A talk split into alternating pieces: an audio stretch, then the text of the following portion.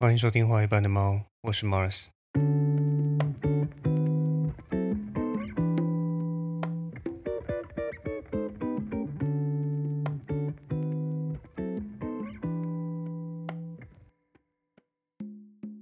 如果是平时有在关注时事的听众，应该都会知道，过两天，也就是礼拜天的时候，这个国昌老师和馆长会在凯道上面举办一场公平与正义的大游行。啊，当然，一般而言，我们都会相信说，这种关于公益性质的大游行，它的利益啊，或是它的出发点啊，都是良善的。像这次的游行主轴呢，是关于这个司法公平和居住正义嘛，这当然是任何人都不会去质疑的一种诉求。只是说，这次的最大争议就在于，嗯，活动的代表人物和居住正义的精神似乎有某种不协调的感觉。因为无论是主办方也好，或是获邀的出席者，他们的身份确实有一些尴尬，因为他们有一些人是，嗯，大电商啊、商人啊，甚至包租公，还有大地主，甚至还有全台首富。那我的意思当然不是说有钱人就不能上街头为民众发声了。因为任何有关于公共议题的游行啊或讨论，它都是不需要经过啊身份的资格审查的。只是说，这些人出现在这个地方，也就是出现在一个追求居住正义的活动上面来说，啊，从观感上来看，他们确实是有一些不和谐。之所以会说他们的身份和游行的精神还有主旨产生的不和谐。主要是对比了三十多年前，也就是嗯一九八九年的那场乌克瓜牛运动。因为当时的参与者也都是一些买不起房，但却啊一心想要买房的年轻人，这一点和今天这场呃居住正义游行的主要诉求者其实是相差不远的。那当时呢，呃这场无可挂牛运动呢，它是直接去呃夜宿在中孝东路上，因为那个时候中孝东路算是一个比较台北比较高房价的指标地段，那当然今天也还是嘛哈。再加上说，当时呃的行政院长连战先生呢，也就住在这个中孝东路上，所以这场运动才会选在中央东路上面举办。那他们当时表达抗议的手段其实也蛮简单，而且怎么说，嗯，有点我我在今天来看的话，我会觉得说它是有点行为艺术了，因为他们抗议的方式就是夜宿中孝东路。那有些人可能铺个纸箱啊，然后席地而睡啊，那可能。手头比较宽裕的，可能就再买个睡袋啊，甚至帐篷，然后去夜宿中华东路这样。那他们的目的是什么？他们的目的就是要凸显出一种朱门酒肉臭，路有冻死骨的一种相对剥夺感。他觉得说啊，好，我买不起这个地方，可是好啊，没关系。那我今天我表达抗议的方式就是，我起码在这边睡过一个晚上嘛。所以他们才选在一个房价指标的中央道路上上演出行动剧。然后为的就是表达年轻人无力买房的诉求，这就是当时这场活动表达抗议的方式。但是我们回过头来看，周日这场大游行虽然也主张居住正义，可是主要的参与者每个人身家都破亿啊，还有人一年领了就是九十几亿的股息嘛。那再加上说啊，受邀的这些人，比方说有像柯文哲啊，有郭台铭，有侯友谊，姑且不论说他们。是否真心的居啊支持居住正义这个议题？光是他们身为总统候选人或是潜在的总统候选人的身份，他就足以让整个活动的意义失焦了嘛？所以大家才会去用他们的身家去嘲讽这场活动，说这个根本不是啊什么居住正义的一场游行，而是一种啊慈善扑克王大赛啊，因为身家至少要有三百万美金才能参加。所以对比。当年的无壳瓜牛运动，是一群对未来感到无力的青年上街用他们呃的行动，然后去表达他们的心声。但是今天的这场居住正义游行，却是一群啊不愁吃穿，然后富到流油的人在上街抗议。所以对比之下，呃，当年的乌壳瓜牛是因为他们穷啊，他们买不起，所以想透过一种。呃，行为艺术，或者是说你要讲说民粹手段也可以啦，然后来创造一种话题，让整个社会去讨论说房价是否过高，或是啊年轻人的薪资是否过低的一个一个环境嘛。那可是今天的居住正义参与者都是一些不缺钱，因为我们买得起房，所以我们好像更纯粹，我们更加正义。所以会让整个活动啊，整个这个居住正义的游行看起来会更加像一种嘲讽。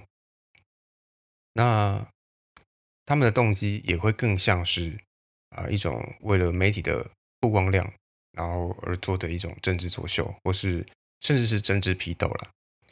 当然，如果我们反观历史来看，因为欧洲也是有所谓的红酒左派嘛，也就是那些常年为了底层人民然后争取利益，然后或者是为了这个社会公平而奔走的一些贵族阶级。只是说，他们重点在于说，他们这些行为是常年的，而不是一次性的活动。所以更不要说现在是临近于选举，所以他们才忽然跑出来支持这么样，就是呃底层人民的诉求。所以。嗯，我们跳脱在第三者的角度来看，是一群没有要选举的人上街要求居住正义比较纯粹，还是一群他们有选举目的的人，然后上街要求居住正义比较纯粹？我想这个大家应该自有公平的。所以，虽然我支持这场游行的这个司法公平的部分，但是对于居住正义的合理性，我个人是存疑的。那之所以会存疑呢？我觉得要谈居住正义，那我们应该先定义说什么叫居住正义，这样才对吧？那在目前在网络上最多人提及的居住正义的部分，应该都是呃年轻人买不起房这件事情嘛。所以我觉得我们应该先定义说什么叫做年轻人。是大学刚毕业的叫年轻人吗？还是四十岁以前的人叫年轻人呢？如果说年轻人是指大学刚毕业，那如果我们诉求的是大学刚毕业就买得起房，那我们不如直接讲说，只要大学毕业啊，那我们就人人发一间房算了。因为这明显的不合乎现实嘛。因为多数人刚毕业，凭什么要买得起房？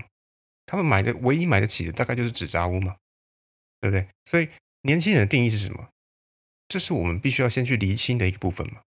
好，那如果说年轻人指的是，比方说三十啊到四十岁这个区间，那我们就要问说，OK，那他的平均月薪是多少？而他想买在哪里嘛？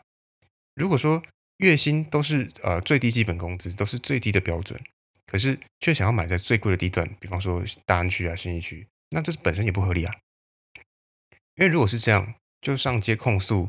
这个居住不正义，这本身就没有道理嘛。因为如果资产不够，但是你却想买房，那现实的状况就是大部分人会往蛋白区甚至郊区的地方去做选择嘛。比方说像林口啊、淡水啊，这些都是我们可以选择地方。因为你有多少钱就做多少事嘛。或许这些地方相对偏远，可是这从现实上来说，这是比较合理的。因为你不可能去要求说让那些最贵的地方要降价到让你买得起。用一个最简单的呃推导给大家听好了，就是如果我们今天用一种神奇的魔法，让大安区、信义区的房价都降到说啊，比方说一平二十万，然后这个时候有一间三十平的房子，它只要卖六百万，那会发生什么事？一定会有一堆人进来抢嘛？为什么？因为这个地方地段好啊，因为这个地方交通方便啊，有商圈又有医院，规划又好，而且也不会太拥挤，所以大家都想要嘛。那如果我们用政策把一个地方的房价打到骨折，那最后谁会得利？是我们这些汲汲营营的市井小民吗？当然不是啊，因为绝对会是那些权贵得利嘛。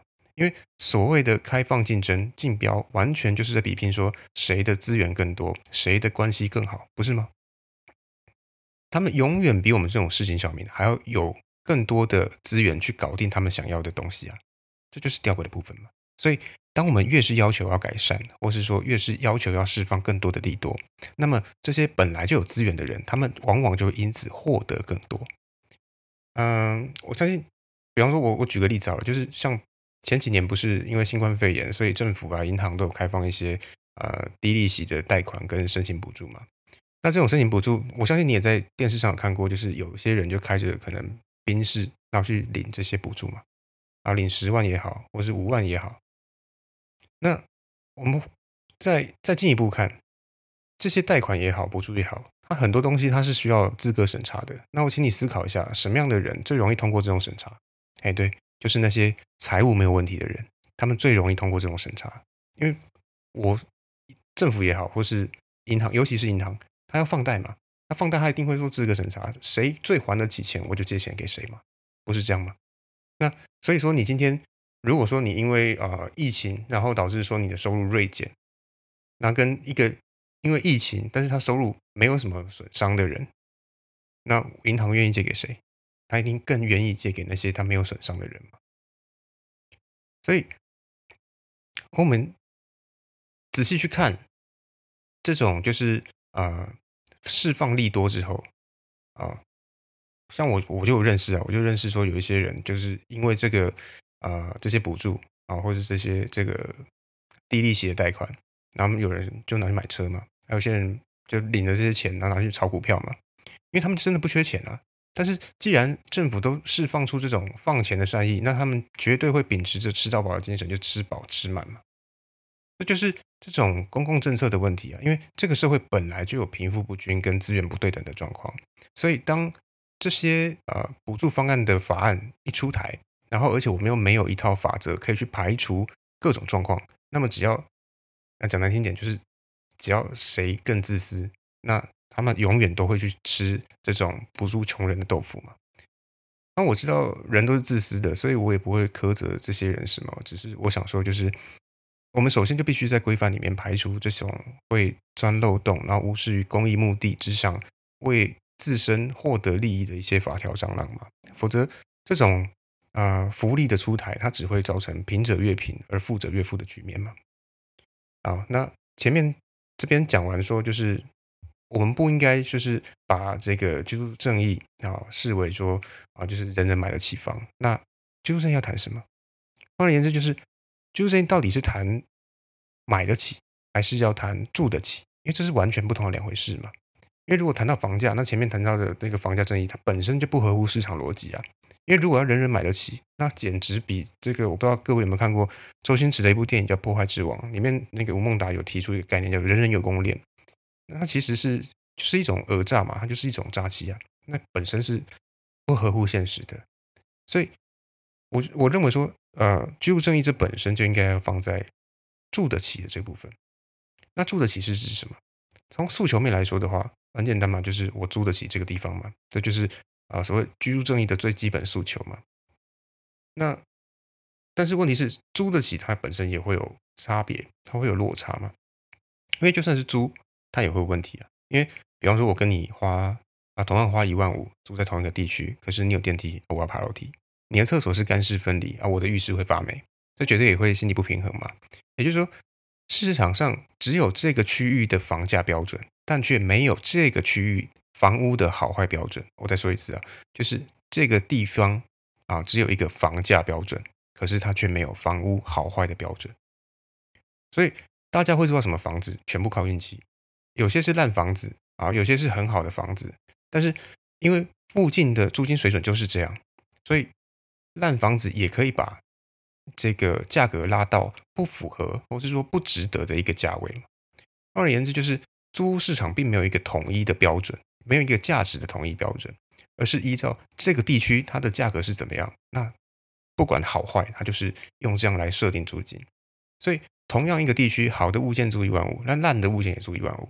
当然，这是市场机制没有错，只是作为租屋族啊，心里面绝对会不爽嘛。比如说，我租一万五，然后房间这么小，我还爬楼梯，啊，你租的那么大，然后呃，所有的家具啊物件又新，这种相对的剥夺感就是问题所在嘛。所以，嗯，我认为说我们要谈居住正义啊，与其说谈那些不切实际的让人人都买得起房子，还不如让大家都能够租到一个理想的房子。这才比较实际嘛。那我知道一定有人会说，就算我们只讨论住得起的这个问题，但是只要房价不断的上涨，那么租金也势必会水涨船高嘛。所以问题依旧没有解决啊，问题依旧还是在这个房价不断的堆高嘛。所以首先，我觉得我们应该先来理清高房价背后的根本原因。那这高房价背后是因为人为的恶意炒作吗？还是说，就算没有恶意炒作，只要是啊，根据这个市场的供需机制，它就也会涨到一定的高度。那首先我们讲到这个高房价，大家第一反应应该都是啊，那些手上握有资源啊、握有房产啊，然后握有资金的人，然后他们想方设法的在透过各种方式在炒房，比方说什么炒房团啊，然后什么红单转让啊，或者是说哦，我在这边就是故意堆高价钱啊，然后或是啊今年买明年卖啊，然后就从中获利几百万，都是这种这种这种想法嘛。那这个是呃高房价的动力呢，还是说应该说这是高房价的原因吗？还是说它是其中的一个环节？啊，我我会说这个是其中一个环节，因为环节跟原因是不同的啊，因为环节只是从原因推导出来的一个过程而已，它不是原因。所以我会说，为什么说呃它不是原因？因为我会想要问说，更根本的原因是什么？比方说，你看最近为什么是桃园？为什么是台中、台南、高雄的房价在涨，而不是花莲跟屏东的房价在涨？原因很简单嘛，就是因为市场有需求啊。无论这个需求是现在的还是未来的，你想，如果说今天有一个地方啊，它可能卖的很便宜啊，比方说可能呃一平一万啊，我不晓得它是什么地方啊，我我就是假设说有一个地方一平一万啊，那它现在有三十平，所以它只卖三十万。那如果按照是这种，就是只要有人去炒，那它自然就会。房价堆高的这个逻辑来看，那么一定会有人去抢啊，对不对？一定会有人去抢啊，就是他可能买三十万，然后后来他就卖五十万，卖六十万。可是为什么没有人这么做？你去五九一租屋网上面看，或是这个这个永信呃永信房屋啊或者新一房屋上面看，一定会有这样的物件嘛？为什么会有这样子就是没有人理会的一些物件？然后它就是可能每一平的这个。这个售价也很很低，但是却无乏人问津，因为这个地方没有炒的价值嘛。什么叫炒的价值？就是市场的需求啊。所以房价会堆高的原因，不是因为我想要去炒房，我就能够去炒房，而是因为市场在这个地方它必须要有需求，它的房价才有办法堆高嘛。也就是说，需求是在前面，炒房的动作在后面，所以我才说炒房是。整个高房价因果链的中间环节，而不是原因嘛？那原因是什么？原因就是这个地方有市场需求。所以，如果说一个地方它的供给是固定，就是它房源、它的房屋是固定的，或者说它只能缓慢的成长，但是当这个市场忽然出现了更多的需求，那他们的价格自然就上升了嘛。也就是说，只要一个地方它具备了啊，即将涌入更多的人口，或者是说。这个房屋依旧是多数人渴望的商品的这些条件，那么房价自然就涨上去，这就是市场机制嘛。那涌入更多人口的原因可能有很多啊，比方说啊，这地方啊有新的捷运线啊，或是盖了新的百货公司啊，或者是说什么台积电这边设厂，甚至像高雄那样啊，就是藏寿司的这个旗舰店在那边开幕，那附近的周围那个房价也都跟着上去了嘛。所以从更根本的原因来看。拉高房价的动力始终是市场需求的高低。那为了方便谈下去，我这边要先插播一下，就是啊，所以我们要打房是要打什么房啊？这是两种不同的概念，一个是打炒房，另外一个是打压房价。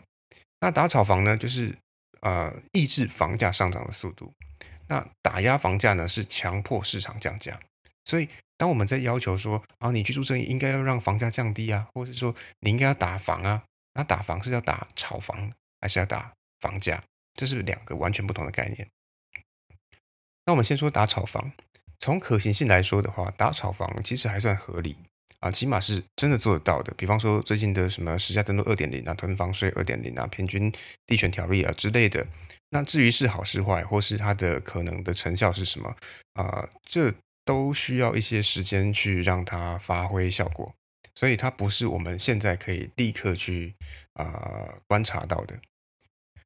那至于说这个啊打炒房啊，它的手段是什么？它的手段就是我垫高这个卖家转手房屋的难度或成本嘛。也就是说，比方说刚刚前面讲的这个红单转让的这个部分，如果说我在红单转让，我用就是直接用法条去限制你。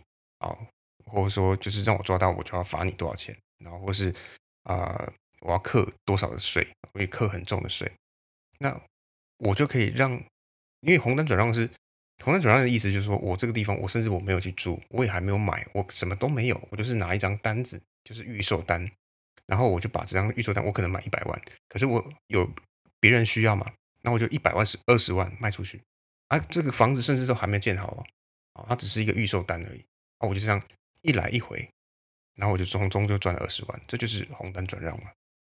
那如果说我们在红单转让的这个呃贩售的机制里面设下各种的关卡，或是设下各种的难度，或是苛征各种的啊高额的税，那你就会让这种红单转让的机会变少了嘛。所以基本上这确实是能够缓解这个房价上涨的速度，但是你说这种做法有没有好？有，当然它有好处，但是它有没有坏处？那其实还是有。那好处很明显嘛，就是啊，起码房价它涨得不会那么快嘛。那坏处是什么？坏处是银行的借贷利息，它的收益会减少。你可能会觉得说啊，银行收益的减少会跟自己没有什么关系，其实也不是这么一回事。因为银行是市场上最大的资本家，而这种资本家呢，有一部分的收益来源就放在这个房市的放贷利息。所以当房市没有那么热络的时候，那么银行的支出如果不变。那收入减少，因为它的房市放贷的这个这个利息就变少了嘛。那为为了追求这个财务的平衡，他就必须要转投其他更高效益的投资。那高效益投资它的背后是什么？它另外一个反面词叫做它必须承担更高的风险。所以当市场上最大的资本家必须承担更大的风险的时候，我们所有人也必须承担更大的风险，因为我们的身家都在他们身上。如果他们因为承担更大的风险，万一造成倒闭的时候，那受害的其实还是我们嘛，所以从这个角度上面来推演，它其实还会在市场上造次呃造成类似于这次啊全球升息的一种资金流动性风险嘛。所以从总体上来看，打房它多少会在经济成长率上面造成损损伤嘛。所以啊这也是为什么二零一五年的时候柯文哲才会讲说他不会打房，因为打房会对所有的产业造成严重性的打击嘛，尤其是啊这个营造业跟产业呃跟银行业嘛。那所以说，打房、打炒房，它虽然说有好，它短期之内可以让这个房价的上升速度变缓，可是它其实是一副双面刃，它可以用，但是我们必须要谨慎使用。那刚刚讲到另另外一个点是打压房价嘛？那从可行性来说的话，这个想法其实就是有点天方夜谭了，因为就像前面也推导过这样，假设你今天买了一间两千万的房子，贷款八成，分二十年。你头期款四百万，再将利息，你总共大概算一算，要付出大概是大概两千四百万左右。那如果某一天政府用打房的名义告诉你说，哦，不好意思，因为我们要打房，所以你现在这间房子最多最多只能值一千五百万。那我请问你，今天你上街去抗议这个居住正义，如果哪一天你的房子被这么搞，那你会不会上街去再一次的去抗议说这个居住正义？一定会吗？因为你现在是因为你买不起。好，然后你上街抗议。可是未来如果是用政策打房，你上街抗议的原因是什么？因为你你的房子来回差九百万，你当初花了 total 就是利息加贷款加头期款花了两千四，那你现在只能卖一千五，最多卖一千五，所以你至少差九百万。因为很简单嘛，就是你的贷款跟你的利息 total 是两千嘛，可是你现在政府公告说啊，你最多只能卖一千五。那你中间的五百万你要去找谁要？还有你的投机款的四百万加一加九百万，你最多只能卖一千五。但是你现在光是负债就还有两千，那你会乖乖付吗？不会啊，对不对？又不是智障，干嘛干嘛付这笔钱？我已经摆烂嘛。所以这就是为什么像二零零八年的那个次贷风暴，其实也是这个这样子一个环境或者这样的一个原因嘛。就是我的贷款金额是 A，可是现在我能够卖的价格是 B，然后。现在是 A 大于 B，那我一定放烂啊！我我我不会付款啊，因为我付款那反而是我每付一次我就要赔一次钱嘛。因为大家买房子，其中有一个环节啊，其中有一个环节，这也是呃，其中馆长被人家考税的一个这个一个部分嘛，就是大家都去问他说：“那你当初买的房子，你要不要原价卖出来？”没有人愿意吧？大家都希望说我的房子是只会涨不会跌啊，这就是人性嘛。所以，为什么说啊打炒房或是打房这个部分本身是呃不太可能成功，但是大家都会喊，因为它听起来没错，可是实际上却是不可能的。讲到这里，你再想一想，靠政策压低房价这件事情是否真的有可能？当然是不可能的嘛，因为决定房价的是市场机制，是供需平衡，而不是政策。这就好比是大家都会在梦里幻想自己能在二十块的时候买入台积电，可是当我们买在五百块的价格的时候，我们就绝对不会希望看到它跌破四百五十块一样嘛。这是一个很现实的问题，大家都希望在最低的时候买进，然后在最高的时候卖出，这是人性。可是当人性面对那些不利于自己的现实的时候，你会不会造反？当然也会嘛，因为这也是人性啊。所以有了前面的铺陈，我们就可以再回头过来讨论另外一个困局。那既然说房价上涨是因为有需求，那为何啊双北的房价还是这么高？因为前面提到说房价涨应该就是呃这个供不应求嘛。那房价要跌需要的是什么？房价要跌就必须要是供过于求嘛。这就是经济学的第一课的概念嘛。所以。虽然台北市的登记人口变少，也就是说，呃，实际的投票人口变少，可是台北市的实际居住人口有变少吗？其实也没有减少多少。换言之，就是就算房屋买卖的行为减少了，可是只要在租赁的人口没有减少的情况下，房价它就有它的支撑线，也就是说它是不太会动的。所以回过头来，呃，难道高房价就真的无解吗？或是说，啊，居住正义就只是一个假议题吗？呃，我会说，倒也不是，只是说。我们必须承认，我如果我们要反转这个高房价现象，然后要呃落实真正的居住正义，从现实面来说，它真的非常非常非常非常的困难。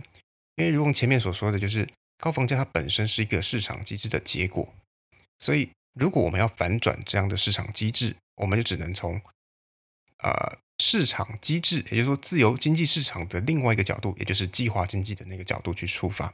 所谓的社会住宅，其实就是计划经济这种想法的产物。但是这种理想的产物呢，它本身你因为它是完全不同的两个机制嘛。那你现在你要在自由经济市场里面放入一个跟它相反的啊经济机制，那你同时你也必须受到这个自由经济市场的挑战。白话一点来说的话，就是啊，我们先想象说，现在前面有两栋啊大楼，然后可能各有五十户。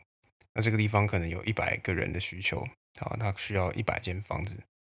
那左边呢是这个市场机制，也就是价高者得。那右边呢是这个社会住宅。那社会住宅可能它的租金可能是一个月一万啊，那可能这个自由市场这个价高者得这边可能是一个月可能三万。那当出现这种落差啊，是三倍的落差的时候，大家可能会更愿意去排。这个社会住宅，那么我们往下一步想，就是如果当这个社会住宅变成啊，就是从五十户呃增加到八十户的时候，那么你的这个自由市场就价高者得这个部分的房子，它还能够维持三万块的租金吗？我想是很难吧，因为就是这个地方的需求人数就是一百个人，那现在有八十户是。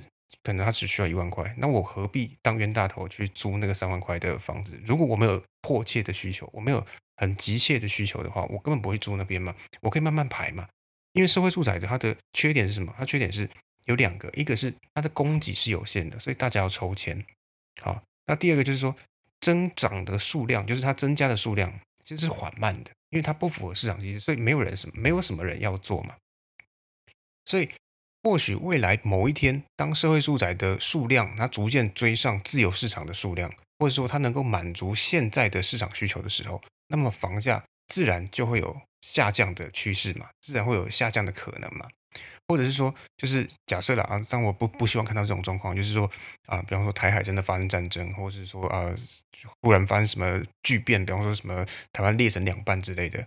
所以，只有在民众纷纷想要卖屋弃岛换现金的情况下，房价才有大幅下降的可能嘛？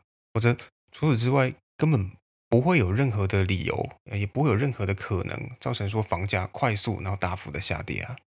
所以，从理论上来说，啊。这个本身是不大可能实现的，就是呃房价快速下跌，任何人都没法实现。那所以说现阶段而言，任何人谈到高房价，或者说啊自己能够处理高房价，其实说难听一点，他其实都是好小，都是在骗票。因为嗯，这实际上真的很难实现呢。因为无解的问题讲再多也是无解。那房价，尤其是高房价这个问题，它其实因为它是市场的结果嘛，它不是说因为某些政策的错误，然后我们可以去修正，然后导把这个结果导正，不不，它不可能，它是市场的一个自然现象。所以，呃，我当然知道说，就是大家都希望说能够住的开心啊，买的也开心啊，但是问题是，很多东西我们必须要面对现实，我们必须要认清现实，就是高房价它是一个呃社会啊，尤其是经济在成长过程当中它的一个附带现象，它是一个不可逆的。只要这个社会的经济还在不断的繁荣，不断的啊蒸蒸日上，那它就会逐渐的跟上这样子的一个上涨的脚步。OK，好，那今天大致上的内容就这样啊，只是呃，我这个频道我会最后面会推荐一些内容啊，或是推荐一些作品。作品我就尽量不要限制是什么音乐，或是有时候可能是音乐，有可能是小说，或是文学，或是书籍，什么都有可能。啊，因为今天讲的是居住正义嘛，所以我今天想要推荐的作品是两部我觉得蛮好看的电影啊，可能大部分人也有看过，一部是这个大麦空，然后另外一部是素食游戏啊。大麦空是讲这个二二零零八年的那场这个次贷风暴，它的前因后果，那里面有各式各样的。呃，环节，然后有很多的影帝那同台飙戏，我觉得是一部相当好看的，而且也相当有内容跟深度的一部作品。那《素食游戏》就是一部我觉得比较呃被低估的一部电影，因为它主要是在讲说这个麦当劳它崛起的过程。然后，嗯，可能很多人也不知道，就是可能很多人是看了这部电影之后才知道说，哦，原来。麦当劳真正赚钱的不是这个汉堡跟炸鸡，而是房地产啊。那我想这两部都是关于这个房地产和金融游戏的电影，那而且也都相当好看，所以我想要推荐给各位听众。那今天就到这边，大家拜拜。